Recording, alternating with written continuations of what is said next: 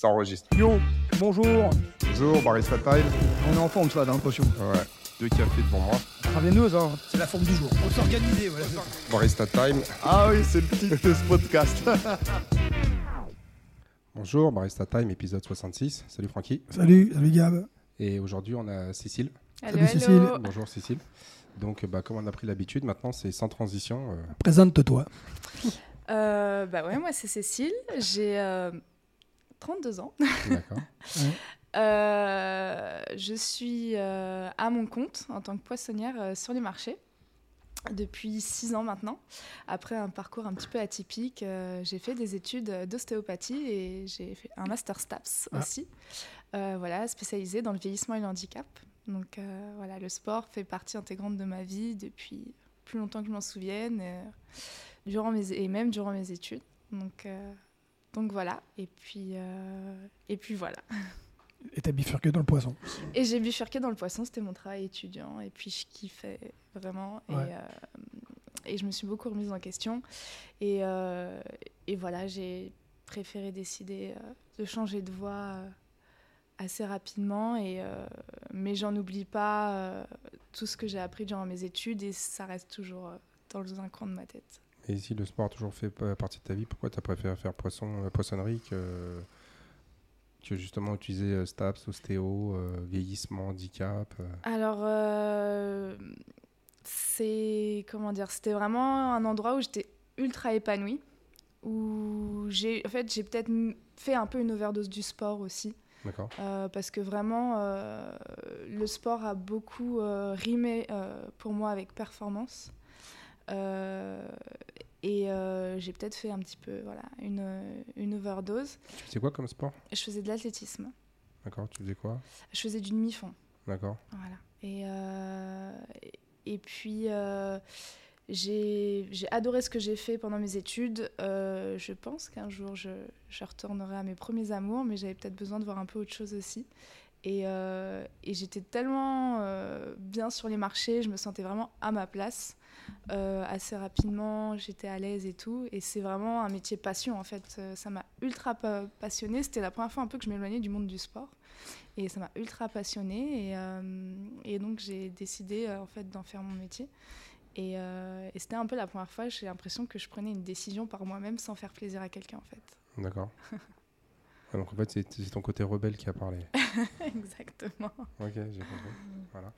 Mais euh, du coup, si, parce que moi je me souviens, ça fait pas longtemps que tu es ici, ça fait quoi? Depuis la rentrée. Ouais, c'est ça, ça fait Ouais. bientôt, ouais, ça fait 2-3 mois. Mm. Ouais, 2 mois, 2 mois et demi. D'accord. Et puis, euh, ouais, je me souviens au début, tu arrives ultra déterminé, tu savais exactement ce que tu voulais, pourquoi. Mais, ça- mais avant d'arriver ici, tu, ça faisait combien de temps que tu faisais pas de sport? J'ai toujours un peu. euh, Enfin, déjà, moi, je monte à cheval quasiment quotidiennement. D'accord. Euh, voilà. euh, et euh, j'essaye de courir assez régulièrement. On continue à courir, mais vraiment là pour du loisir, en fait, pour moi-même. Plus du tout dans le cadre de performance, même s'il y a toujours une petite compétition contre soi-même, euh, qu'on n'oublie jamais. Mais, euh, mais je veux dire, euh, j'ai jamais vraiment lâché le sport. Je pense que je suis, me suis plus orientée vers, on va dire, j'aime bien utiliser ce terme, activité physique ça fait ça sonne moins il y a moins de consonance de performance de chiffres voilà donc vraiment pour m'entretenir et je me rends compte que même dans l'équitation l'équitation est un sport s'il vous plaît en fait euh, on a euh, j'avais besoin il y avait des choses que j'avais perdues euh, vraiment de travailler un peu plus les muscles profonds mon gainage ma tonicité ce que j'avais un peu perdu en faisant que du cheval et que un peu de course à pied, voilà, de footing. Et euh, j'ai jamais vraiment arrêté le sport. Voilà, c'est voilà. Mais euh, j'ai surtout, voilà, ça fait 5-6 ans que je fais du cheval vraiment à fond, quasi quotidiennement, ce qui prend beaucoup de temps. Et comment tu t'es mis au. Comment t'as trouvé le, le crossfit? Comment tu t'es mis à ça? Euh, aller à la salle de sport, euh, une salle de sport euh, comme ça, c'est pas mon truc. J'y vais un petit peu, mais j'ai besoin d'être coachée parce que clairement pour moi c'est ultra important de faire des mouvements physiologiques pour pas se blesser. J'ai quand même été extrêmement blessée quand j'étais jeune. Euh, j'ai pas envie maintenant, arriver à un âge où je récupérerais moins bien a 10, 15, 20 ans, euh, de me blesser. Donc c'est vraiment ultra important pour moi d'avoir, euh, d'être euh, encadrée c'était très important. Euh, j'avais pas envie d'aller à la salle pour faire de la force pure. Euh, j'avais envie aussi, euh, enfin, je peux pas inventer des programmes, euh, des séances, je peux pas les inventer. Donc euh, voilà, je, je voulais être sûre que ce soit bien fait. euh, puis ça donne toujours un peu de motivation. Puis on rencontre du monde en fait aussi. Des gens euh, sortent de notre zone de confort. Enfin, je suis quelqu'un d'assez euh, un petit peu introverti et je sors un peu de ma zone de confort quand je vois des gens que je connais pas ou autre quoi. D'accord. Mm. Ouais, elle travaille sur les marchés, mais elle est introvertie. Ouais, non, ouais, c'est Normal, quoi. En plus, sur les marchés, tu as 35 heures. Un peu plus Ouais. quand même. en fait, une des raisons pour laquelle moi j'ai voulu euh, qu'elle vienne témoigner, c'était. euh, bah, Ouais, c'est pour ça que j'ai fait ça. ouais, j'ai bien Tendu compris. une petite perche. on a compris, t'avais maintenant. Sans elle- T'as vu un peu le métier et tout. Euh, le métier, il est là. bah, c'était, euh, je ouais, c'était au début quand elle s'était inscrite. Elle me dit euh, Bon, bon, j'y vais là parce que j'y retourne, je, retra- je retourne au travail. Il était, il était 8 h du matin, tu vois. Donc, c'est-à-dire qu'en fait, euh, bah, tu nous les expliqueras, mais je lui pose la question et je lui fais Maintenant, euh, tu retournes travailler? Et donc, euh, bah, vas-y. Je te laisse avec tes mots expliquer un peu c'est quoi ton organisation quotidienne. Ouais, Ouais, ton, bah, ton emploi du temps. Mon emploi du temps, bah, mon organisation quotidienne, c'est euh, je me lève le matin assez tôt, euh, suivant les jours, euh, on va dire entre euh, 2h45 et 4h du matin, suivant les jours. Mhm. Après, on, on va faire nos achats à Rungis. Comme je suis poissonnière, je vais acheter euh, euh, mon poisson euh, tous les matins, tous les jours de marché, en fait, à- avant d'aller au marché à Rungis. Donc, euh, et puis après, j'arrive au marché sous les coups de 5h, 5h30 du matin, on déballe. Et en fait, quand je viens au sport euh, la semaine, euh, je, on déballe, euh, je fais l'installation, puis moi j'arrive, euh, je pars du marché à 6h45, 6h50, je suis avec ma petite trottinette. Et puis je viens faire ma petite séance de 7h, euh, de 7h à 8h. Je prends une petite douche et puis je repars travailler, ultra galvanisée. Voilà, après ma séance. euh, et franchement, ça fait un bien fou, quoi. Donc euh, c'est cool, je trouve. J'avais jamais euh, fait ça, de faire du sport pendant sa journée de travail. Franchement, c'est pas mal. Ouais, tu Enfin, t'organises. La journée, tu sais, c'est la Ouais, matinée. c'est... Ouais, mais bon, c'est... les horaires sont Pendant, décalés. quoi. pendant ma pause déjeuner. Les horaires sont décalés. C'est pour ça, moi j'étais là, je fais, mais attends, tu, tu retournes travailler. Et puis donc c'est là, elle me racontait justement, tu sur les marchés, que, enfin, ce qu'elle vient de nous raconter. Quoi. Donc moi j'étais là, ah ouais, quand même. Et c'est pour ça, c'était de montrer encore une fois que toutes les personnes qui sont ici, c'est parce qu'elles le- c'est parce qu'elles le veulent et qu'elles le choisissent. Ouais, voilà. Il n'y a pas de hasard. voilà, on, encore une fois, on est sur un profil, je sais, enfin, je, je connaissais pas avant, qui était d'une athlète, de, on va dire, qui, qui visait le haut niveau avec euh, des grosses euh, ambitions euh, de- en termes de performance. C'est bien résumé. Voilà. Et donc, du coup, c'est- c'est-à-dire que même si tu as une overdose, à un moment donné, tu, te dis, tu, enfin, tu te réalises que tu peux pas vivre sans. Non. Non, non, c'est quand on a connu ça, en fait, c'est. euh, Après, il faut juste savoir le réadapter, je pense. Euh, mais quand on a connu sport, moi, je pense que je fais du sport depuis que j'ai 4 ans parce que je bougeais tout le temps. Donc, euh, voilà. De toute façon, on le voit, les enfants, ils bougent tout le temps. On dit, on dit qu'ils sont hyperactifs, mais non, en fait. Léonard de Vinci disait le mouvement, c'est le principe de la vie. C'est le principe de toute forme de vie, je dirais même. Voilà, c'est, on n'est pas fait pour être sédentaire, on est fait pour bouger.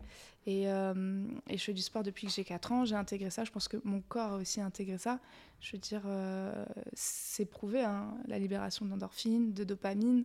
Enfin, le sport fait du bien physiquement et mentalement, en fait. Et, et c'est ultra euh, important de, je pense, de l'intégrer. Et c'est mon corps l'a intégré, c'est presque devenu une drogue, je pense. Et euh, après, il y a, eu, je pense que j'ai aussi fait du sport pour faire plaisir à beaucoup de monde. Et je pense que c'était pas la bonne chose. Faut pas se leurrer. quand on performe pour faire plaisir à papa, maman, pour faire plaisir au coach. Euh, mais faut surtout pas faire ça pour le regard des gens. Faut faire d'abord du sport pour soi. Et ça, je pense que je l'ai intégré un peu plus tard, après avoir fait une petite pause. Euh, et c'est enfin, c'est devenu quelque chose de primordial pour moi. Et c'est ultra important. Je dirais pas que ma journée s'organise autour du, autour du sport, pas du tout. Mais euh, on est tous capables de trouver un moment, en fait, pour euh, prendre soin de soi, en fait. J'en parlais, je sais plus avec qui, il y a pas longtemps, que en fait, beaucoup de personnes en arrivant ici, ils se laissent embarquer par le côté performance Ouais. Et euh, ils ils s'entraînent, ils voient qu'il y a d'autres personnes qui font euh, des, super perfs, des choses comme ça. alors que toi, tu leur dis, ouais, mais en fait, on n'est pas là pour ça. En fait, la performance, c'est un moyen, c'est pas un objectif en soi. C'est-à-dire qu'il faut chercher la progression, parce qu'avec la progression, on va avoir toutes les améliorations physiologiques bah, que l'on recherche. Mais euh, il ne faut pas que la sous-performance par rapport à des gens qui ont 20 ans de moins que nous, qui ont une prédisposition génétique, qui ont, on va dire, des ambitions et on va dire tout qui est organisé pour performer, devienne une source de frustration. Et j'ai beaucoup, ça peut-être pas beaucoup, mais j'ai un certain nombre de personnes en fait qui se laissent embarquer dans ce jeu-là et qui en fait ont du mal à, relativiser entre ouais mais j'arrive pas à faire euh, par exemple des muscle up, j'arrive pas à faire des snatchs à 100 kg, mais et, et, tu leur dis mais quand tu t'entraînais pas et maintenant que tu t'entraînes, est-ce que tu vois une différence en termes de sensation de bien-être au quotidien, c'est-à-dire moins de fatigue, euh, tu dors mieux, euh, tu, je veux dire, tu es, moins gros, tu as moins de douleurs articulaires, tu as moins de sensations, tu sais, genre, euh, genre après manger, être ballonné. Est-ce que tu est-ce que es capable de vraiment. oui, bah, c'est pour ça qu'on s'entraîne. C'est passé un certain âge, en fait, c'est pour ça là qu'on s'entraîne. Et non pas dans cette recherche de performance et de ne pas être ridicule par rapport à une autre personne, euh, des athlètes ou des gens euh, X ou Y, quoi. Mais euh, non, ça c'est sûr. Mais en fait, le problème, c'est que je pense que les gens se mettent pas au sport parce qu'ils sont un, gros frein, c'est aussi le regard des autres. Sauf qu'il faut savoir, c'est qu'on est le personnage principal que de sa propre vie. On n'est pas le personnage principal du voisin. En fait, le voisin s'en fout totalement de nous. Quoi. Donc, c'est-à-dire qu'à un moment donné, le regard des autres, il faut passer outre. Et il faut arrêter de se comparer aux autres. Euh, et quand on comprend ça, déjà, je pense qu'on vient avec une mentalité différente au sport. Par contre, c'est sûr, quand on est dans un objectif de compétition, qu'on est compétitif, c'est dur de s'en débarrasser. Mais il faut vraiment, je pense, si. Euh, enfin, pour moi, ça fait partie. Il y a des gens qui ne font pas de sport à cause de ça parce qu'ils ont peur du regard des autres. Oui, mais encore une fois, tout à l'heure, tu disais le euh, genre l'équitation, c'est un sport. Et en fait, les mots, aujourd'hui, la définition des mots que l'on utilise, ils sont on va dire, un petit peu. Tu vois, je veux dire, c'est un peu fouillis pour la, dans la tête des gens mm. entre activité physique, culturisme, euh, entraînement, sport, mm. compétition. Et donc, du coup, redéfinir ces mots-là, c'est déjà une première étape pour, euh, pour, comprendre. Ce qui est intéressant, c'est que le mot sport vient du vieux français se désporter, qui signifiait s'amuser, se détendre. Donc, à la base, le sport doit être un jeu, une, sorte, une forme de détente, que ce soit physique ou mentale. Sauf qu'avec le temps, le sport s'est structuré et le sport, en fait, a pris une connotation compétitive. Mm. Donc du coup, s'il n'y a pas de compétition, c'est pour ça que par exemple les échecs ou le bridge sont un sport. Mm. C'est pour ça que l'équitation est un sport aujourd'hui parce qu'il y, y, a des compétitions. Mais à la base, c'est essentiellement un moyen de, transport. De locomotion. de locomotion. Et donc du coup, il y a cette notion de, euh, on va dire, entre la compétition, le sport bien-être, euh, l'activité physique et sportive, et, tout ça, aujourd'hui, c'est mélangé dans des termes divers et variés, le fitness, euh, tu vois, le training, et je pense que les gens sont complètement perdus parce qu'on n'a pas défini exactement qu'est-ce qu'était un sport, qu'est-ce qu'était une activité physique de loisir, qu'est-ce qu'une activité physique et sportive, c'est quoi D'abord un, mode de vie actif, le combattre la sédentarité. Ce qui fait qu'au final, bah, il y a une espèce de, grand fouillis, et ben, beaucoup de choses sont mélangées. Et les gens, je pense que les gens ont peur, ils ont peur de se lancer, de se dire, euh, bah, va falloir que j'y aille euh, au moins une fois euh, tous les deux jours, que, en fait, bon, déjà, activité physique, ça commence par, en fait, juste déjà peut-être marcher au lieu de prendre deux stations de métro. Euh, par monter des escaliers au lieu de prendre des escalators. En fait, déjà, activité physique, ça commence par ça. Quand, euh, je crois que c'est l'OMS qui préconise peut-être 30 minutes de sport par jour, enfin d'activité physique par jour. En fait, déjà, ça commence par ça. C'est-à-dire peut-être, enfin voilà, c'est trouver des alternatives à la trottinette, le vélo, peut-être marcher, monter les escaliers. Déjà, ça, ça commence par ça. C'est déjà un, en soi, ça a déjà un impact sur euh, le physique voilà. Et je pense que les gens ont peur tout de suite de se lancer dans le sport et de devoir euh, se, se, mesurer, se... Enfin, on en revient toujours aux chiffres avec le sport, c'est ça le problème. Oui, mais je pense que c'est la même chose aussi, c'est quand on parle de langue étrangère. C'est-à-dire que quand quelqu'un a 30, 45 ans, il a peur de parler, euh, genre on n'est pas d'essayer l'espagnol, parce qu'il dit, ouais, mais je vais faire trop de fautes, on va se moquer de moi. Et euh, mon avis, c'est plus tu, plus, tu, plus tu grandis, plus tu as peur d'être ridicule. Encore une fois, on revient au regard de, au regard de mhm. l'autre. Et moins, en fait, on, on, prend le, le, risque de faire des choses dans lesquelles on n'est on pas doué. Mais c'est pas qu'on n'est pas doué, c'est juste qu'on vient de les commencer. Alors que quand tu es, es, un enfant, tu te poseras les questions. Et donc, euh, toi, aujourd'hui, tu reprends, quand tu reprends l'activité, toi, depuis que tu l'âge de 4 ans, en fait, tu ne te poses pas la question. Franck, c'est pareil, il a commencé vers, vers ces âges-là. Moi aussi, j'ai commencé. Et donc, moi, je, à, à cette époque-là, il n'y avait pas du tout, déjà, quand tu as 4 ans, tu es ultra égocentrique, donc autres, tu t'en fiches. Ah, c'est la réalité, c'est le propre de l'enfant. Et donc, du coup, tu fais ton truc, tu poses pas de questions. Et quand tu arrives à 20, 25 ans, en fait, tu n'as pas, pas de. Comment dire T'as pas cette peur-là parce qu'en fait, c'est dans un environnement qui, dans lequel tu te sens bien, qui est pour toi, il est naturel. C'est naturel. Mais ça, parce qu'il a, il a, toujours été comme ça. C'est-à-dire que tu arrives, tu en connais les codes, tu en connais les, euh, euh, tu sais, genre, les us et coutumes. Et bon, même, alors, tu peux être skieur, tu peux être basketteur, peu importe, mais un, stade, c'est un stade, un gymnase, c'est un gymnase, des vestiaires, c'est des vestiaires. Et puis, euh, tu sais, la, je veux dire, la, la, la, façon dont on a parlé de se chambrer, de ceci, de cela, en fait, ça ne nous pose pas de problème. Ouais. En fait, le regard des autres, il n'existe pas. Enfin, moi, je trouve que quand tu es habitué, euh, quand tu es habitué à faire du sport depuis que tu es petit, euh, enfin, regard des autres. Ouais, mais regarde, c'est on pourra toujours, c'est-à-dire, toi, si demain on va skier, tu seras meilleur que nous parce que tu en as toujours fait. Maintenant, moi, je, mais moi, ça, ça va pas me, ouais, voilà, ça va pas me poser de problème parce que je dis, ouais, mais si tu veux, demain on va faire du, on va, Ouais, jouer- voilà. on va, jouer- on va faire du rugby, on va faire du, je sais pas moi, du, du basket. Et je ne euh, serais pas non plus. euh, Ouais, mais en fait, si tu veux, on sait très bien qu'il y a des gens qui ont des spécialités, des ceci, cela, mais au, au final, ça te pose pas de problème. Non. Tu, tu comprends qu'il y a des spécialistes pour Ah ci, oui. des spécialistes pour là, mais quand c'est à des gens qui sont nouveaux, ils ont du mal en fait, parce qu'ils n'ont pas toute la culture sportive euh, mhm. qui a été euh, développée depuis qu'ils ont l'âge de 4 ans. Bien sûr, puis je pense que euh, nous, par exemple, nous trois, ce qu'on a en commun, c'est que le sport, en fait, c'est une routine. Et un jour, j'ai entendu une comparaison ultra intéressante par rapport aux routines. C'est-à-dire que, par exemple, euh, au début, quand on était enfant, qu'il fallait se laver les dents le matin et le soir, clairement, ça nous saoulait, en fait. Et en fait, maintenant, on se pose plus de questions, on le fait automatiquement. C'est devenu une routine. Et je pense que euh, les gens, ils ont du mal à, euh, à s'organiser et faire en sorte que le sport devienne une routine, que ça ne devienne plus un, un fardeau, quoi.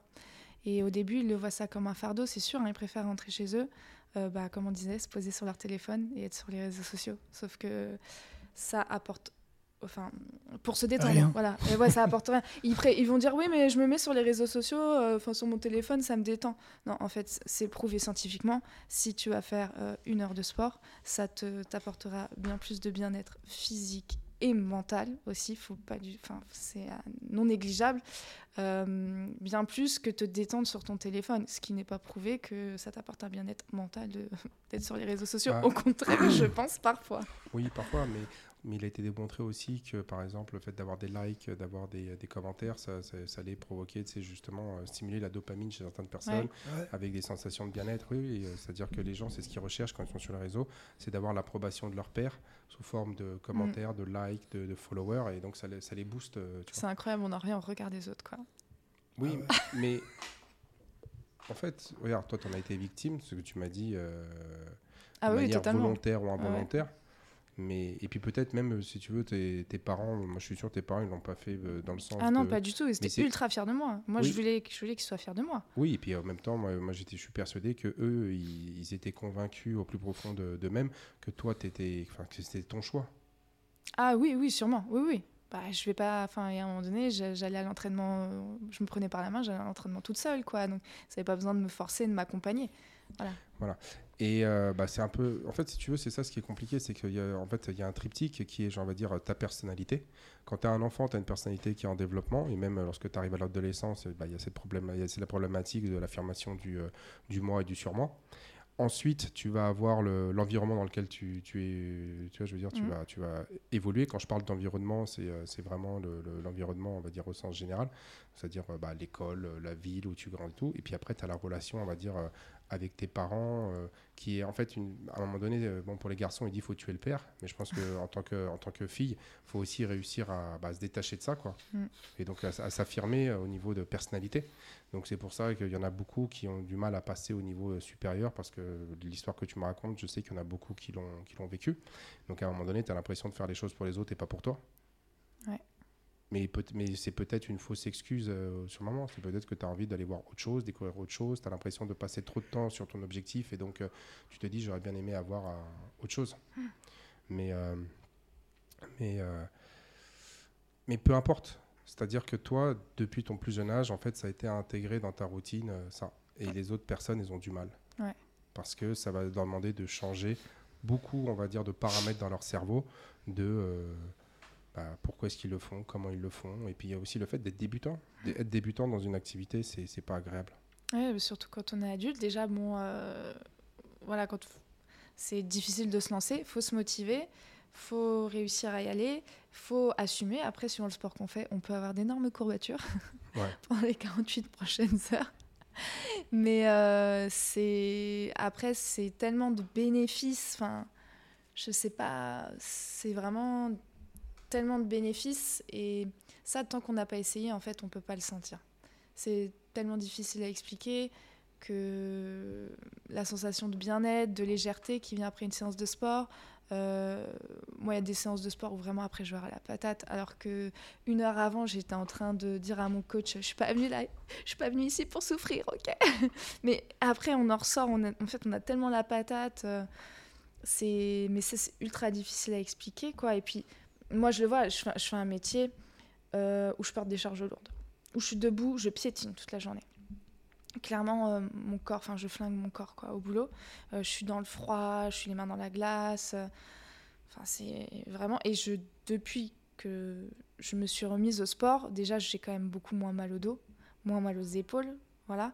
Et je veux même pas imaginer si je travaillais derrière un bureau, en fait c'est quand tu travailles derrière un bureau, je pense que ta masse musculaire, elle en prend un coup, clairement. Quand tu es assis 4 euh, heures le matin, que tu te lèves pour aller manger et 4 heures l'après-midi, je pense vraiment ta masse musculaire, elle en prend un coup, je veux même pas imaginer. Et puis, tous ces, tous ces troubles liés au travail, là, sur l'ordinateur, et tous ces douleurs et tout, je pense que vraiment, c'est, on n'est pas fait pour être sédentaire. Non, mais les gens, ils, ils s'y habituent et ils estiment que c'est aux kinés, aux ostéos de régler le problème. En fait, la plupart des gens dont tu parles, c'est exactement ce que me disait Franck, tu, tu m'en parlais, c'est que la plupart des gens n'ont pas besoin de leurs conditions physiques au quotidien pour évoluer. Ouais. Dans le monde du travail. T'as pas besoin. T'as pas besoin. Je veux dire, tu prends là, tous, tes, tous tes gars dont tu me parles régulièrement, ils n'ont pas besoin. Ils ont pas besoin. Non. Bah, ils vont tous dire qu'ils sont tous fatigués, euh, je suis mort, machin, mais bon, ça, ça, tient, ça tient quoi. Ça tient, ils bossent. C'est de la fatigue mentale, c'est pas de la fatigue physique. Mais en fait, tu, c'est pour eux, c'est impossible de venir s'entraîner. Les efforts physiques. Ça devient impossible. Les efforts physiques qu'ils ont à fournir, c'est genre aller porter une, genre un colis à la poste. Quoi. Ouais, voilà. Après, ça s'arrête à ça. Ouais, mais ils n'ont pas, des, ils ont pas des cartos de poisson, je sais pas comment ils font, 20, 30, 40 kilos à déplacer. Ouais, ça fait entre 5 et 20, 30 kilos maximum. Forcément, 30 kilos, c'est pas moi qui les porte. Mais... non, mais tu vois ce que je veux dire, même si c'est 20 kilos, tu vois, je veux dire, ouais, non, euh, mais faut les Puis après, il y a aussi, il faut le, sur les marchés, le stand, il faut que, il faut que tu déballes. Euh, ouais, parce qu'on une table, une table, en fait, une table, elle va faire, je sais pas moi, 5 kilos. Mm. N'empêche que quand tu dois la porter pour la mettre dans ton camion et dans, en fonction des, des, des, des positions, une table avec les leviers et tout ça, ça peut être, on va dire, euh, comme si tu avais un deadlift à 80 ou à 100 kilos bien placé. tu fais ça tous les jours, et puis une fois le matin, une fois le soir, enfin une fois, le matin, pardon, et une fois à la fin de la journée de travail. Euh, mais et, moi, je me bats avec. Euh, donc moi, je, suis patronne. Donc c'est aussi à moi de prendre soin entre guillemets de mes employés. Je me bats avec eux. Ils portent des caisses c'est horrible. Enfin, j'ai mal au dos pour eux et plient pas les genoux. Je leur dis, mais dans deux mois, tu me fais un arrêt de travail si tu continues comme ça. Enfin, il plie pas les genoux, je, suis obligée de prendre soin d'eux si clairement je veux pas qu'ils me lâchent dans les pattes. On a un métier tellement physique que, que voilà, mais je veux dire, euh, c'est aussi à moi de faire de la prévention. C'était le mot que je cherchais, c'est à moi de faire de la prévention par rapport à ça. Mm. Et, euh, et, moi, je le vois, hein, euh, juste le fait de venir ici, bah, je réapprends en fait à, faire un squat, juste à plier mes genoux pour porter. Et juste ça, déjà, euh, c'est c'est ultra important, quoi. Et c'est. Enfin, voilà, c'est. Moi, je trouve que c'est méga important. Et normalement, quand on a des bons kinés, des bons ostéos et tout, ils nous poussent à aller faire du sport ou au moins déjà, ils nous montrent des positionnements pour le travail qui sont ultra importantes. Ça va? Bonjour les enfants. Ça va? Donc, ah, je, fais les, je, fais les, mêmes baskets qui font de la lumière. Ah, bah, c'est Sketchers. voilà. Ouais, donc tu disais, euh, excuse-moi, euh, tu disais, ouais, donc du coup, ça te permet aussi d'apprendre à te positionner. Ouais, vraiment. moi, je- enfin, moi ça, ça, c'est le côté, tu sais, mais, euh, genre médecine du travail, où tu sais, Ouais. où les mecs, même le truc, les commissions, la sécurité, travail et tout ça pour euh, prévention. Mm. Pour moi, euh, c'est une bonne chose dans le sens où euh, il y a une conscience qui est prise là-dessus, mais comme les gens sont pas entraînés, Mm. c'est-à-dire qu'on leur montre une fois, euh, voilà, c'est comme ça qu'on doit faire. Ah, Ah ouais. Puis le mec, il le fait jamais. Mm. Alors puis- que c'est pareil, tu peux pas apprendre des mouvements, tu sais, comme ça. Et si tu les répètes pas, Bah, voilà. même, moi, hein, enfin, en tant que formation, en tant qu'ostéo, je le sais, je le sais, mais Ouais. je le faisais pas. Et puis même, enfin, j'ai j'ai tellement peu parfois travaillé euh, mes chaînes postérieures, mes muscles profonds, qu'en fait, je pouvais faire tout ce que je voulais. Je me suis fait mal au dos pendant des, quelques années là, quand même. Et euh, là, ça va quand même beaucoup mieux. Mais je veux dire, j'avais tellement perdu en muscles, en gainage ou autre, que dès qu'il fa- fallait porter des charges et tout, c'était l'enfer, quoi. Il y a aussi une chose que beaucoup de personnes n'arrivent pas à comprendre, c'est que justement pour, pro- pour, pour protéger ces articulations, il faut de la masse musculaire. Mhm. Et en gros, euh, ils disent ouais, mais il faut que je renforce. Non, en fait, tout ça, euh, renforcer, tonifier, euh, sais, genre. Ouais, muscle. en fait, c'est- c'est c'est de l'hypertrophie musculaire. Ouais. C'est-à-dire que tu as les muscles qui sont atrophiés, il faut juste que tu, il faut juste que tu les hypertrophies. J'ai encore une adhérente, là, il n'y a pas plus tard qu'une heure, qui me dit euh, Ah ouais, Gab, c'est- franchement, je suis super contente, mais bon, là, j'ai quand même pris 4 kilos sur la balance. Ça fait à peu près un mois, un mois et demi qu'elle vient, J'ai pris 4 kilos. J'ai fait Ouais, c'est normal. Je lui fais T'étais sédentaire, donc tu avais une masse musculaire qui était, on va dire, euh, qui était négative par rapport à là où elle doit être. Mhm. C'est-à-dire que le delta était négatif, et toi, tu la reprise d'entraînement fait que tu as pris tes 4 kilos. Bon, Mhm. c'est, une, une fille qui n'a qui a pas, de, qui avait pas de masse euh, grasse excessive, tu vois. Donc j'ai fait, c'est normal. Je lui dis, mais est-ce que dans les vêtements, tu as l'impression Elle fait, Oh, un peu dans les jeans et tout? Je fais, ouais, mais parce qu'en fait, les jeans, aujourd'hui, ils sont pas faits pour les gens qui ont, on va dire, des tailles fines et des cuisses un peu plus euh, costauds. Je confirme. Oui, mais à part ça, je veux dire, au niveau, et puis pareil, au niveau du dos, tu sais, on dit au niveau des chemisiers, je fais, c'est normal, maintenant, pour la première fois, tu as des paravertébraux. Tu as des paravertébraux, tu as pris un petit peu de dorsaux, mais euh, fondamentalement, c'est, euh, tu vois, genre, c'est, c'est- c'est les trapèzes, on, va- on est d'accord, pour faire simple, euh, les haubans, tu vois, je veux dire, c'est trapèzes et dorsaux. Mhm. Et puis après, ce qui va soutenir le mât, ça va être les muscles profonds. Donc si tu les as pas, comment est-ce que tu veux euh, que ça fonctionne correctement Mais forcément, ça, ça va se- sur la balance, ça va se chiffrer par 2-3 kilos en plus. Et peut-être que dans ton chemisier, tu vas être un peu plus à l'étroit. Mais tu verras qu'au niveau de la taille, ça sera pas le cas. Et ça, c'est quelque chose qui fait beaucoup peur aux gens. Ils disent, ah ben non, mais moi, je veux, je veux renforcer, mais je veux pas prendre de poids. Euh, non, ça n'existe pas. possible, ouais. Ouais, y a pas- y a- les gens veulent pas me croire. Il y a une année où j'ai été blessée, j'ai arrêté le sport, j'ai perdu 4 kilos. J'étais pas bien grosse déjà. Et euh, mais c'est impossible, t'as arrêté le sport. Euh, si, j'ai perdu. J'avais déjà que du muscle. J'étais faite en muscle, quoi. Et en fait, le fait d'arrêter le sport, j'ai perdu du poids. Donc euh, les gens veulent pas me croire. Oh, Bah ouais. non, euh, bah si. Moi, si je m'arrête, je vais perdre du poids. hein. J'ai pris 10 kilos pratiquement depuis que je fais du crossfit. Ouais. Si je m'arrête, je vais perdre mes 10 kilos. Donc non, c'est sûr. Le, la masse musculaire est ultra importante pour la base. hein. Ouais. Ah, toi, tu as fait un, t'as fait un STAPS, je veux dire, euh, tu sais, genre, euh, c'est quoi C'était vieillissement Ouais, ça s'appelle VHMA, vieillissement, handicap, mouvement et adaptation. Bah, Ah. Moi, ces gens-là, je leur dis, en fait, l'organe de la longévité, c'est le muscle. Ouais. Mm. Non, mais c'est vrai, hein, J'ai des médecins qui savent même pas que le muscle est un organe. C'est-à-dire qu'une fois, moi, j'avais des gens qui étaient en médecine et genre, on discutait, ils me parlaient de santé. Moi, J'ai dit, mais quel est le, en fait, le- l'organe le, plus, imp- enfin, le, le plus gros organe du corps? Bah, euh, là, là, je fais, non, c'est le muscle. Bah, non, mais le muscle, c'est pas un organe. Je fais, excuse-moi, euh, si tu regardes dans, le, dans l'encyclopédie médicale, c'est un organe. Oui, d'accord, mais bon, on ne parle pas d'organe vital. Je fais, bah si, en fait, il est ultra vital. C'est juste que c'est vrai que si tu as 3 kilos en moins de muscles, tout, tu vas pas mourir tout de suite. Mais ton espérance de vie aujourd'hui est fortement corrélée à, à, la, quantité, à la masse musculaire et la qualité de la masse musculaire euh, que tu as. Quoi. Ouais, bah c'est, en fait, ça signe euh, la qualité de vie que tu as eue. Et les gens, quand ils disent Oh non, j'ai 60 ans, j'ai 70 ans, je peux pas commencer un sport. Bah si, en fait, il y a des gens dans des EHPAD, ils commencent le sport. Voilà. Ils découvrent le sport à 84, 85 ans. Bien sûr, je, sport, euh, je, je m'entends, c'est-à-dire que ça va être du sport adapté. Euh, ça va être de la euh, gym douce. Donc oui, parfois ils vont faire de la gym sur de la chaise, dans- sur une chaise, en étant assis sur une chaise, ils vont faire des mouvements. Mais si, en fait, on peut commencer le. Oui, mais on va commencer avec de la gym douce. Mais l'objectif, c'est que cette gym douce, elle s'intensifie progressivement. Sinon, il n'y aura pas de progression. C'est là où les gens, ils n'arrivent pas à comprendre. Ils disent, ouais, non, mais moi, ça m'intéresse pas de faire vos trucs. Non, mais si toi, je veux dire, le, le... moi, j'ai cette discussion-là avec le yoga. Ouais. Moi, j'ai des, je discutais bah, la semaine dernière avec une personne qui est coach de yoga. On discute, ouais, mais tu sais, c'est pas pour tout le monde. Il y a des gens qui, voilà, moi je suis coach de yoga, euh, prof de yoga. Moi, il y a des gens, je fais, ouais, mais le problème, c'est que tu as des gens qui vont faire 3 ans de yoga et ils vont jamais dépasser les 120 pulsations minutes. Donc, du coup, en fait, au départ, quelqu'un qui, qui a jamais fait, qui a tendance à être assis du matin au soir, tu lui fais faire 45 minutes de yoga, ouais, ça va le secouer. Mm. Hein, comme avec euh, Gargamel. Ouais. C'est une vidéo, c'est un mec qui s'est déguisé en schtroumpf, là, comme c'est Halloween. Ouais. Et en fait, il a insulté Gargamel. il fait Gargamel, on va t'attraper, ça va te secouer. enfin bref. Et, euh, et donc, du- je lui dis, voilà, mais au bout de 3, de 3, 6 mois, 12 mois, si tu augmentes pas la difficulté, si tu commences pas à lui proposer des, des pauses, on va dire, plus compliquées, tu les enchaînes avec moins de temps de repos et tout ça, il y aura plus de progression. Ouais, mais là, c'est pas du. Enfin, bref, pour, en a- pour avoir testé le yoga, euh, Oui. c'est pas. Et parce que comme les gens dépassent rarement les 3 mois de pratique, tu es Ouais. constamment avec un public ultra débutant.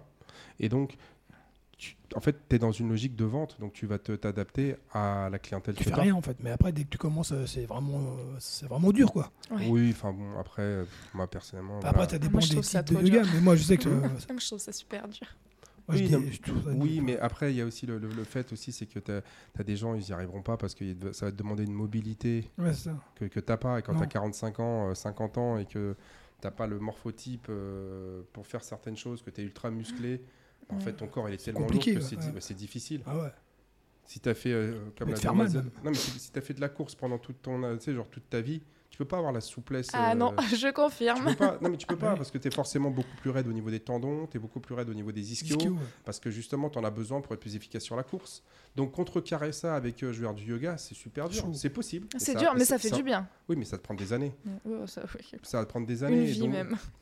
Mais après, oui, ça fait du bien parce qu'en fait, euh, comme, comme tu fais des grosses séances de stretching euh, ultra, euh, on va dire, appuyées et tout ça, bah, encore une fois, tu vas faire de l'endorphine, des choses comme ça. Mais il y a pas mal de gens, bah, t'as- t'as- toi qui es ostéopathe, je suis sûr, tu peux te discuter avec des collègues et des trucs. Tu vois, il y a énormément de gens qui se blessent avec le yoga parce qu'ils ils poussent Trop trop, loin. loin. les étirements. S- Ouais, c'est difficile de- d'expliquer euh, à quelle limite tu dois t'étirer. C'est super dur. Bah, il faut pas qu'il y ait de douleur déjà. Oui, il faut pas qu'il y ait de douleur, mais les gens ils pensent que quand on s'étire, faut, faut que ça fasse mal entre guillemets euh, et que c'est là que ça étire. Bah non, en fait, t'abîmes, euh, t'abîmes ta fibre musculaire quoi quand tu fais ça. Ouais, enfin, au-delà de ça, le problème, c'est que tu sais très bien qu'un- que les tendons, si tu les étires de plus de 8% en termes de longueur, tu peux te déformer à Mm. vie euh, ton, ton- ton tendon, et là, c'est mort. Mais euh, si tu veux, encore une fois, que, quand tu discutes avec, euh, on va dire, des, des érudits, c'est très difficile de leur expliquer. Parce que déjà, il faut leur expliquer dire, la, la différence entre le sport, l'activité physique, la culture physique, le, la santé, le sport santé tout Mm. ça.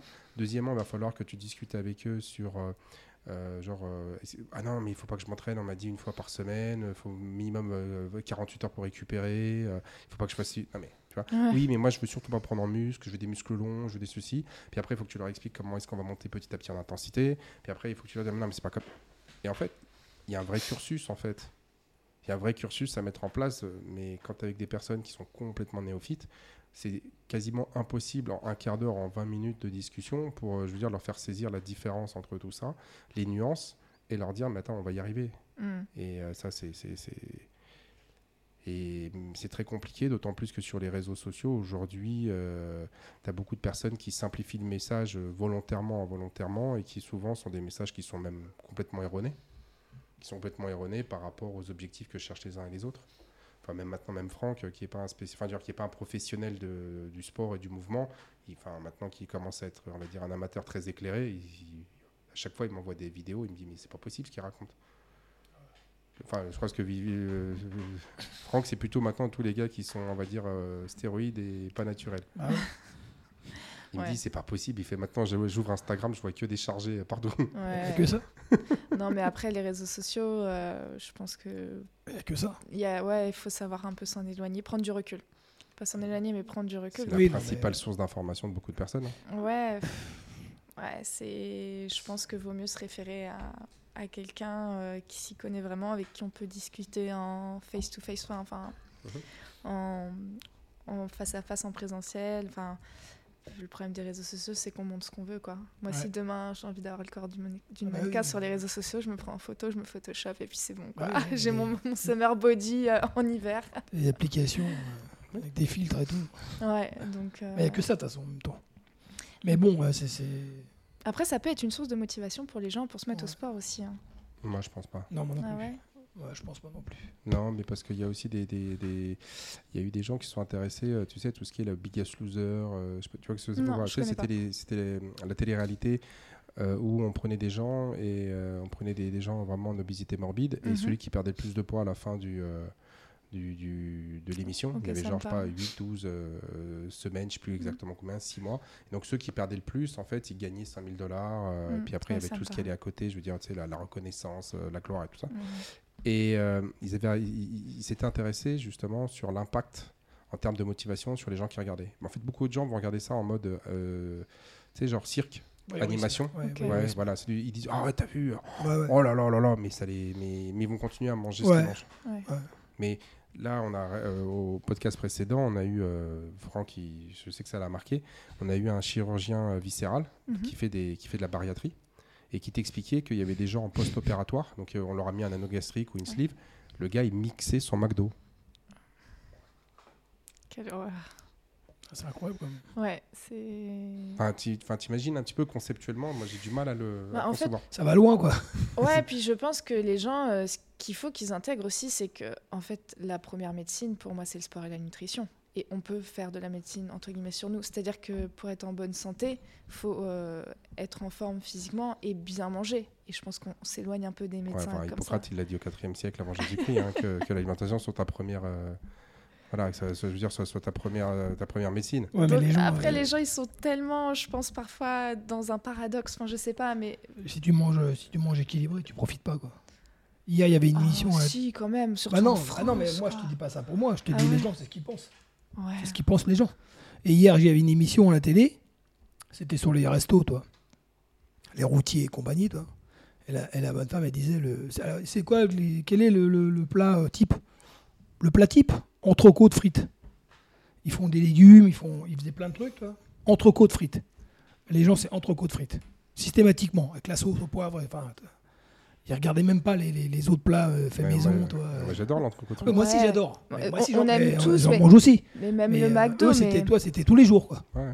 mais ce que je veux dire, c'est que en dehors de ça, il y a aussi, je pense que on, on s'intéresse à ce qu'il y a dans l'assiette, mais on s'int- il y a, je pense que le, le pire, ça va être tous les sodas qu'on ingurgite, euh, tout le tout le sucre, euh, tout, enfin tous les encas, les machins. Je pense que ça c'est le pire. Je pense que voilà, mais c'est vrai que euh, déjà, je pense que la base de, on va dire, de, pour faire de de l'auto de l'automédication, ça va être voilà, pratiquer du sport, avoir une bonne alimentation Ah, et oui. que ça rentre dans notre routine en fait. Bah, toi, moi et Gab, oui, on le sait, mais c'est Et c'est pas c'est pas plus pas Ouais, enfin, mais Les ça, gens, ils le font pas. non, non, mais je suis d'accord avec toi, mais encore une fois, moi, c'est pour ça que j'invite différents types de profils, parce que tout le monde va dire la même chose. Bah ouais. Le chirurgien, il a dit la même chose.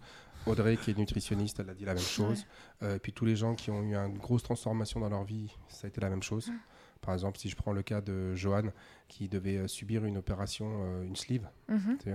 et euh, du coup, en raison du Covid, parce qu'il devait passer le 30 mars 2020, euh, Ouais, c'est bah, ça. le truc, il a, il a été annulé, parce que hôpitaux réquisitionnés, tout ça. Et donc, qu'est-ce qu'il a fait? Bah, En fait, il a suivi le, le protocole post-opératoire, et il a perdu euh, 40 kilos, 45. Donc, C'est-à-dire qu'en gros, il a même pas eu besoin de se faire, euh, de, se Opérer. faire, de- de se faire opérer. Et donc, finalement, il a réussi son, son objectif. Donc, tout ça, on le sait. Et moi, je, enfin, euh, moi, je l'ai toujours. Moi, ça fait 20 ans que je le dis. Mais le fait de, le faire dire par d'autres personnes, et puis surtout, ce qui est le plus intéressant en fait, dans ces témoignages, c'est que vous apportez, c'est euh, vous avez tous une problématique quotidienne qui est différente. Mhm. Ce qui fait que si c'est moi qui le dis, je vais dire ouais, non mais d'accord. mais toi, tu l'as. En fait, toi, ta problématique, elle est, elle est réelle. C'est-à-dire que déjà, un, je dois me lever le matin à 2h30. Tu vas te coucher, j'imagine, euh, vers 19h, tu es au lit. 20h, dans ces Un eaux-là. peu plus tard, ouais, j'ai vraiment du mal à me coucher tôt, ouais, vers 21h. Ouais. Ouais, mais 21h, la plupart des gens à 21h, tu vois, voilà. Mais bon, 21h, ça te fait quand même, si tu regardes, ça te fait quand même, on va dire, tu as, 3 heures. Ouais, tu as, presque à 6 heures de sommeil. Ouais.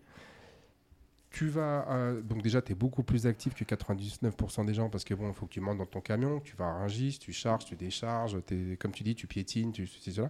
Et malgré tout, tu t'es dit, bon, bah, en fait, euh, le- la solution pour moi qui est la plus facile, bah, c'est de venir entre 7 à 8. C'est-à-dire, je coupe Ouais. ma journée de, de travail en deux et je viens. Ouais. Et là, tu vas dire aux gens, euh, tu te rends compte que la personne, elle vient à 7 à 8, mais en fait, elle s'est levée à 2 heures. Ah ouais, non, mais euh, ouais, non, mais d'accord, mais dans ce cas-là, parce que moi j'ai beaucoup de gens, ils me disent ouais, mais quand est-ce que je, je leur dis bah venez à 7h. Ah bah non, le, le matin c'est compliqué, il faut se lever. Bah oui, il faut se lever, mais lève-toi plus. euh, Enfin, Il y a beaucoup de pays, enfin, il y a d'autres pays que la France où ils vont faire le sport avant de commencer le boulot. hein. oui, je sais, mais. Le- En le- France, on n'a pas cette culture-là, je sais pas oui, pourquoi. mais en France, il y a des gens qui le font. Mm. Régis, c'est ce qu'il avait dit. Ouais, Régis, Il il fait, il fait, oui, la différence, c'est que Régis, tu vois, il aime s'entraîner. Là, il est parti faire 370 km, là, le Swiss Peak. Non, mais c'est son délire, parce que lui, il aime euh, maintenant, ce qu'il aime, c'est être dans la nature, euh, être en communion avec la nature Ouais. euh, et euh, pouvoir euh, réfléchir. Donc, il, il fait ces courses-là. Et euh, il dit, lui, il aime tellement de s'entraîner bah, qu'il ra- qu'il rallonge ses jours. Et euh, ça passe souvent par euh, bah, je me lève une heure plus tôt pour aller Mhm. venir m'entraîner. Ouais. C'est possible. C'est le, le message, est très simple c'est que le mode de vie sédentaire actuel nous tue à petit feu. Ah Oui, le- l'excuse j'ai pas le temps, c'est pas une excuse. C'est pas une excuse, c'est t'as pas envie. Ouais. Si tu as envie, les solutions, j'en ai plein. Et Mm. euh, toi, tu as trouvé une solution. Jérémy, euh, qui est euh, chef d'entreprise, comme on disait tout à l'heure, deux femmes, deux enfants, mais en Mm. fait, c'est plutôt une femme, deux enfants. Et lui, pareil, donc, ouais, mais il a des responsabilités. Ouais, enfin bon, le mec, il, il gère 30 millions d'euros de chiffre d'affaires et je sais pas combien, 10 000 clients. Et ben, il vient s'entraîner aussi, il trouve des solutions.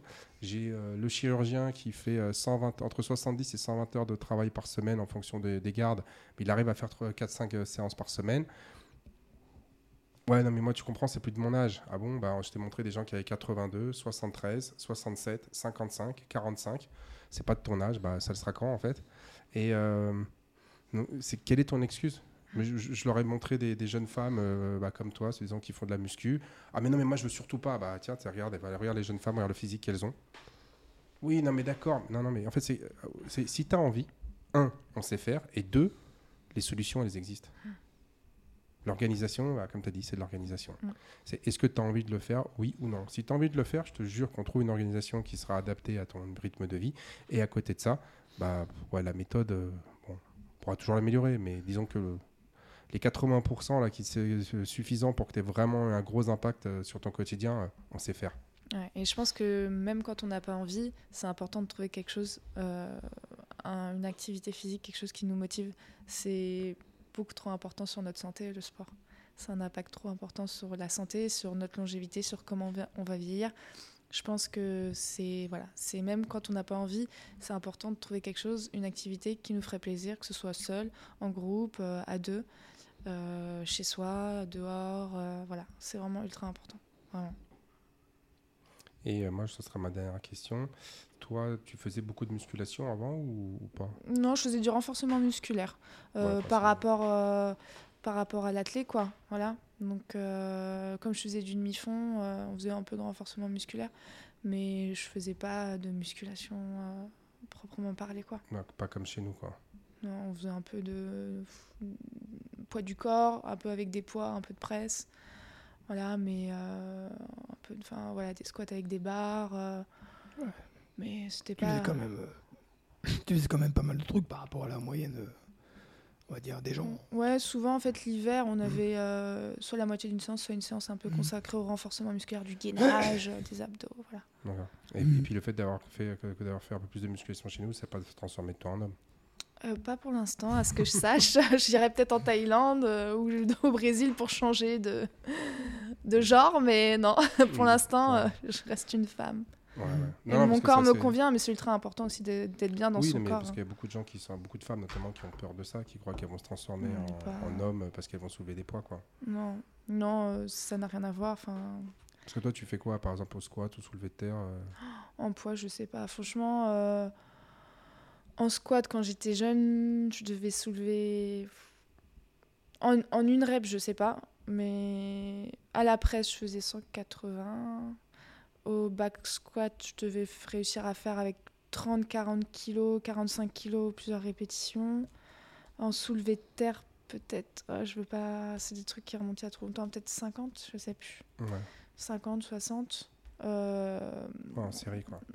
Ouais, ouais. Ouais, donc, euh, de- de- du coup, c'est pour ça, parce que moi, j'ai les gens, ils arrivent et je leur dis, euh, on va commencer avec la barre à 10. Ah, c'est vachement lourd déjà. Ah, mais c'est. Enfin, ouais, après, euh, ouais. ouais, mais il faut bien commencer par quelque Oui, part. non, non, mais il faut bien commencer quelque part, mais c'est surtout c'est que les gens, ils ont une peur de, des chiffres qui est dingue. Ah, mais faut arrêter. ce- La performance et les chiffres sont partout dans notre quotidien, que ce soit dans le monde du sport, dans le monde du travail, dans le monde personnel. faut vraiment s'en éloigner. C'est trop. Oui, mais nous, encore une fois, c'est un moyen, pas un objectif Ouais. en soi. C'est-à-dire Oui. que si moi, j'ai besoin d'aller d'aller vraiment solliciter tous les muscles, on va dire, tu parlais tout à l'heure des Il y a un paravertébraux, minimum de poids quand même. bah, Oui, je, bien c'est- sûr. je suis obligé de mettre de la Ouais. charge. Ouais, ouais. Parce que si je mets 10 kilos, bah, je, pas vais, les je, loin, vais, je, vais, je, vais, si- je vais, je vais peut-être solliciter que 20 ou 30% de la Mm. masse musculaire. Donc aller chercher des, euh, des, des, des séries lourdes, tu sais, où on va chercher l'échec ou le quasi-échec, bah ouais, là on, aura, on va vraiment aller tout chercher. Quoi. Donc Mm. euh, si toi tu as besoin de mettre 60 ou 80 pour le faire, bah faut mettre 60 ou 80. Ouais, ouais. faut pas rester avec 5-10 kilos. Après, Ouais. t'as des gens, ils sont tellement, euh, ils sont tellement réticents qu'ils se blessent avec 10 kilos. Parce qu'ils ils sont tellement euh, tendus, quoi. C'est- Il blesse le Mais ouais, mental. on a, eu, on a eu un cas où on avait rajouté euh, genre 5 kilos. euh, Ah oui, oui, oui. La fille, elle s'était blessée avec euh, genre 20 kilos, quoi. Ouais. Alors après, c'est peut-être que. Mais tu voyais que la fille, déjà au départ, hein, toi, euh, avant de prendre la barre, déjà, elle était tendue. Ouais. J'allais dire comme, comme un string, mais. Mais on va pas le dire. Désolé. mais euh, toi, c'était, c'est- ça se voyait, quoi. Et la fille, elle prend la barre, bim, elle se blesse. Ouais. Après, Mais- faut pas y aller avec de la réticence. Voilà, faut, faut, être détendu, quand même. Le mental, il a un impact faut ultra quand même être- important. y, aller, ouais. y aller, quand même, toi. Enfin, je- après, je sais pas, je dis ça. C'est les préjugés. Ils sont Ouais. vraiment difficiles à combattre. Ils sont présents. T'as le minimum du maximum, quoi, c'est important. Ouais, le minimum du maximum. Mais bon, la jeune fille, elle a fait du sport de haut niveau. Donc elle sait très bien que si tu te fais pas mal euh, à l'entraînement, tu auras du mal à progresser. Bah ouais. Oui, c'est sûr. Mais euh, oui, ça, je suis d'accord, mais t- ça vraiment dans un objectif de compétition. Je pense que quelqu'un qui est néophyte, qui a jamais fait de sport, sans se faire, il va forcément passer par des passages à vide. euh, je pense mental. Il va peut-être avoir des courbatures. Euh, mais il sera pas obligé de se, euh, désolé de l'expression, de se buter pour voir déjà au bout de quelques semaines, Après, quelques non, c'est mois, sûr. le, le bienfait les bénéfices euh, d'avoir commencé une activité physique. Après, c'est sûr que moi, quand je pense se faire mal, je pense à quand je finis en PLS en bas. Oui, mais c'est Mais- encore une fois, il faut redéfinir ce que ouais. c'est se sentir mal. Ouais. C'est à des gens, ils ont fait, des, ils ont fait euh, genre trois séries de 10 au poids de corps, ils ont des courbatures où ils vont sentir leurs cuisses pendant deux jours. Vont dire, non, c'est pas possible. Alors que pour toi, tu dis, bah non, moi, c'est mon état quotidien. Ouais. C'est Bah ouais. encore une fois, c'est si tu veux, c'est cette sensibilité-là à la douleur euh, et à l'effort qui, qui varie. Et euh, c'est pour ça que c'est difficile d'en parler parce que on n'a pas tous le même langage et on n'a pas tous le même référentiel. Ça, c'est sûr. Et quand tu discutes avec des gens qui ont commencé le sport, euh, tu sais, genre très très très jeunes, en fait, ouais, tu sais ce que c'est qu'une vraie séance. Moi, je peux te dire que des courbatures, je sais ce que c'est. Je m'en souviens. J'ai des Vomir, courbatures. vomir. Peut-être pas vomi. J'avais pas vomi, mais euh, c'était vraiment. Moi, je me souviens, c'était en 2000, euh, en 2009. J'avais une séance. euh, pff, ouais, et genre euh, re- revenu. J'étais allé faire du, tu sais, genre, on va dire comme du MMA pour faire simple. Fait une séance et là, les, les courbatures, je les ai eues euh, tel point qu'en sortant de la salle, j'arrivais pas à marcher. Et euh, je me souviens, à l'époque, j'avais pas de voiture. Je descends pour aller prendre le, le métro et je- chaque, chaque marche, j'étais Tu les comptais. Ouais, c'est- c'est- je me tenais, tu vois, pour pas. Et à un moment donné, t'as le, t'as le train, t'as le, t'as le métro qui arrive et en fait, euh, Tu veux accélérer, t'arrives pas. je vais même pas chercher. Parce T'arrives que pas. en temps normal, tu sais, genre, en plus, Ouais. euh, tu il y a 15 ans, donc euh, tu j'avais 30 ans, euh, c'est simple, les marches, tu sais, genre, je les descends 4 par 4, je saute, je saute dans le train. Là, j'ai fait, tu sais quoi, je prendrai le prochain. même pas avancer. j'ai mais- prendrai le prochain. Ouais, Je suis rentré chez moi, ma mère, elle m'avait vu à l'époque, elle fait, euh, je fais, ouais, j'arrive, j'ai allé prendre une douche chaude et je me suis couché. Et... Puis après, c'était passé, mais ça, et ça, vraiment, c'est le jour où je crois que j'ai jamais autant de courbatures que ça. Quand tu peux plus rigoler, quand tu peux plus éternuer, tousser sans avoir Quand mal. tu peux. Mais en fait, cette douleur-là, elle te dérange même pas. Non, C'est- tu sais qu'elle est passagère. Mais bon, Mais moi, je m'en souviens en sur fait. le moment, c'est un peu. ouais. Mais là, c'était vraiment extrême. Là, c'était vraiment, vraiment extrême ce jour-là. Parce que après, j'en ai toujours eu un petit peu des courbatures. Quand tu t'entraînes, t'en as toujours un peu. Ouais, toujours un peu. Mais euh, à ce niveau-là, non, quoi. Et plus tu vieillis, plus t'en as. Quoi. Ouais. Ah ouais. Bon. ça bah écoute, peur. euh, merci beaucoup pour ton témoignage. Ouais, merci, Avec plaisir. Moi, je reste impressionné par le, le- le rythme de travail. Ah bon Bah, Bah, 2h30, 7h, 8h entraînement, puis on, on retourne jusqu'à 15h. Ouais. C'est quand même pas mal. Ouais, ouais. Ah, je- c'est pas commun. Oui, oui, je j'ai j'y trouve mon équilibre. Ouais. Puis j'imagine qu'il n'y en a pas beaucoup des gens sur les marchés qui font comme toi. Non, ils sont plutôt souvent au bar après le après le travail. ouais. Voilà. Petite douzaine d'huîtres. Non, ouais, c'est- bon pour la goutte. ouais. Voilà, il ramène Petite des douzaine huîtres d'huîtres, un petit euh, blanc. il, il commande un petit blanc. Et après, tu- ils, ils vieillissent pas forcément très Et bien. après, t'as la goutte. Oui, mais ça a été un électrochoc. hein. Quand je vois les gens comment ils vieillissent sur les marchés, j'ai pas Ah bah envie ouais, de ils vieillir comme ils ça. Quoi. Il y en a plein. Bah oui, mais en même temps, ils connaissent que ça. Et si tu veux, c'est que le, le- et je finirai là-dessus, c'est qu'il y a beaucoup de gens qui prennent pour fatalité le fait que tu feras pas de vieux os, Ouais. alors que tu leur dis non, c'est pas une fatalité, c'est toi qui décides si c'est une fatalité ou pas. Exactement. Mais si t'es pas obligé d'aller picoler après, t'es pas obligé, on va dire, de. De, de, De rentrer, de se poser sur son canapé toute l'après-midi. Mais après, ils vont dire ouais, c'est normal, t'as 30 ans, tu verras dans 30 ans. Tu vois. Tu verras quand tu auras des enfants, c'est ça en ce moment la phrase. Oui, oui, bah, Ouais, et pourtant, nous, mais oui, nous, nous, on, en a, des gens Ouais. ici, des, des jeunes femmes, euh, enfin, des jeunes femmes de 50 ans qui ont des enfants. Je peux te dire qu'elles sont en sacrée euh, condition physique Mm. et euh, l'entraînement a, a fortement euh, œuvré pour améliorer leurs conditions au Mm. quotidien. hein. Donc, euh, tout ça, c'est c'est toi qui le décides. hein. Exactement. Voilà. Bah écoute, Cécile, merci beaucoup pour Merci, ton témoignage. Cécile. Je sais pas si tu as quelque chose à ajouter, Franck. Non, écoute, c'était comme d'habitude très intéressant. Tu t'aperçois que c'est une question de, de volonté et de mental, que c'est toujours possible de, de faire du sport. Ouais. Enfin, C'est après, ça, on là- savait déjà, quoi. Mais Ouais, bon, le problème, c'est que là, on est quand même vachement biaisé. On a tout le temps des gens qui ont commencé le sport à 4 ans. Là. Ouais, à mais bon, euh, parce commencé que- le sport, je sais pas, à 22. bah ouais, mais parce que c'est. Bah non, il y a ton père, il a commencé à 30 ans. Mon père commence à 30 ans, mais bon, il a 82, donc euh, Ça fait 52 il continue. Ça fait 52 ans qu'il court. Il s'arrête pas, le gars. Mais en fait, il a attrapé ce qu'il cherchait. Et il est parti en vacances là. non, mais c'est vrai, c'est voilà, c'est toujours pareil. hein, c'est- une question de volonté, c'est une question de volonté. Mais ça, mais ça nous, c'est- tu vois, on n'est pas trop concerné par ça parce que c'est naturel. Ouais. Après, c'est difficile de, de, de, de dire aux gens, de, de, de- c'est difficile de les motiver. Quoi. Mais bon, on fait ça pour, euh, on fait des podcasts pour ça. Merci Exactement. beaucoup. Cécile. Salut. Merci. Merci. Bonne journée. Salut. Au revoir.